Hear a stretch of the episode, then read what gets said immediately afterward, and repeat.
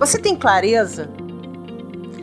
Essa é a pergunta que não quer calar e é direcionada para você, gestor. Você sabe onde a empresa deve chegar no final do ano? Quais são os objetivos e as metas? Quais são as ferramentas que você utiliza hoje para analisar o período passado e definir metas e objetivos para o ano que está iniciando? No outro dia eu vi uma pessoa especialista em marketing falando: eu vendi quantidade A pelo valor B e vendi a quantidade C pelo valor D. E ele estava basicamente mostrando é, as variações dos dias em que ele fez a publicidade no Facebook e em um dia ele vendeu com um lucro maior, considerando o valor vendido menos a despesa lá da publicidade. E eu, e eu pensei duas coisas. A primeira, Bom, calcular lucro não é exatamente considerar apenas a publicidade, mas tudo bem, porque o foco ali era o gasto com publicidade. E a segunda coisa que eu pensei foi: muita gente sequer considera o gasto com publicidade no momento de dar preço para o produto. Simplesmente esquece. E nessa hora eu fiquei pensando na quantidade de empresas que vende muito e não tem lucro, não vê a cor do dinheiro, porque tem um prejuízo grande e nem conhece. Uh, no Brasil, as grandes empresas têm o hábito de periodicamente analisar os resultados, analisar gasto, analisar tributação e cortar tudo que não for necessário ou que estiver prejudicando a lucratividade da empresa. Mas isso é uma postura de grande empresa e o grande problema não é ser uma postura da grande empresa. O grande problema é que as pequenas e médias acham que é uma postura só de grande empresa e elas simplesmente não fazem gestão nenhuma. E aí você pode dizer: "Ah, mas o meu empreendimento é eu não tenho recurso para buscar pagar curso". Nós vivemos na era da informática, na era da informação onde Existem instituições como o Sebrae que sim, ajuda muito. Existem informações gratuitas disponibilizadas no Google que sim ajudam muito. Só que é, as empresas pequenas e médias elas entendem que elas têm que comprar e vender, comprar e vender, comprar e vender. Elas não estão preocupadas com outra coisa que não comprar e vender. Se aquele vestido X está na moda, eu vou querer vender aquele vestido X.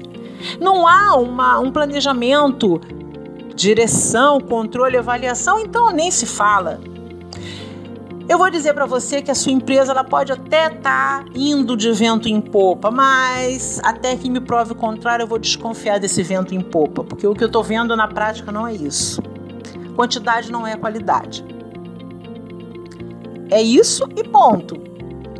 E eu vou dizer mais, muitas vezes o, teu fracasso ele é recorrente e você sequer sabe de onde ele vem. Por quê? Porque você não planejou, porque você não analisou número, porque você não, durante o processo, não corrigiu as falhas. E aí, quando você fracassa, você culpa o mercado, você culpa a economia. Você não olha para dentro da empresa e, e se pergunta onde eu falhei. E você não se pergunta onde você falhou, porque o fracasso está muito ligado ao que a gente desconhece. É claro que eu posso planejar, ter uma visão de resultado, ter meta muito bem definida, objetivo e falhar. Óbvio, a gente está sujeito a situações externas, mas esses processos geralmente a gente corrige no meio do caminho e se ainda assim eu falho, eu vou identificar com facilidade onde eu falhei e vou corrigir num próximo momento. Agora, se eu não sei onde eu quero chegar, se eu não tenho ferramenta se eu não analiso o processo durante o processo, fica difícil. Por trás de uma marca existe uma pessoa. Nós estamos na era da informação e as pessoas querem comprar de pessoas, elas não querem comprar de uma marca, elas querem saber quem está por trás da marca.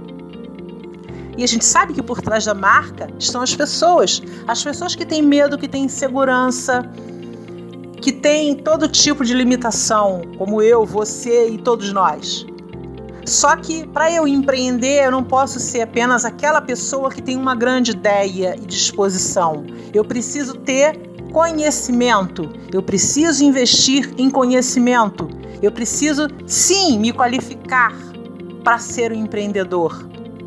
Porque ser empresário é uma história. Eu vou lá, formalizo eu tenho título de empresário. E eu sou empreendedor só porque eu tenho uma grande ideia? No meu entendimento, não. Porque para ser um empreendedor que faça juiz ao título, eu preciso sim me especializar. Eu preciso conhecer muito mais do que apenas a ficha técnica do produto. Eu preciso ser um administrador eficiente.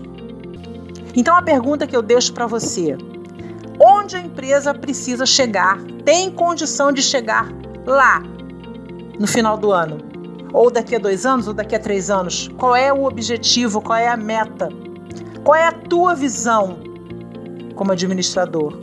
Geralmente, quem administra é o próprio dono quando a gente fala de um negócio pequeno ou médio. Nos grandes empreendimentos, a história muda um pouco. E aí a gente já tem gente mais qualificada. Quando a gente está na alta cúpula, vamos dizer assim. Mas quando a gente é uma pequena ou média empresa, aí é um pouco mais difícil. Há algumas exceções, há algumas exceções onde o empresário ele se qualifica. E muitas delas não. Ele vai com a cara e com a coragem, sem conhecer nada, ele não sabe nem por onde começar. E aí, por uma explicação que, né, sei lá, a empresa começa a evoluir, ele começa a vender. E aí a estrutura vai se fazendo cada vez mais necessária. Isso se perde pelo meio do caminho e a tendência é o fracasso, porque há um período de elevação e um período de queda. Então você precisa sim buscar conhecimento. Você precisa sim se qualificar, porque a partir do momento que eu decido empreender, eu formalizo uma ideia, eu vou gerar emprego. E sim, eu sou responsável por famílias. Eu não sou empreendedor apenas para satisfazer a minha realização pessoal ou ter lucro para que eu tenha um carro melhor, uma casa melhor. Eu sou responsável por famílias, então o objetivo ele é pessoal e ele é externo. Porque eu mantenho a economia, eu contribuo para o país crescer. Eu vou deixar essa reflexão com você. E eu espero que esse podcast tenha realmente te tocado de alguma maneira sobre o que você precisa melhorar, agregar de conhecimento e te responda se sim você tem clareza ou não você não tem clareza. Eu sou a Sueli Angarita, eu sou a tua mentora para assuntos empresariais e eu te espero no próximo podcast.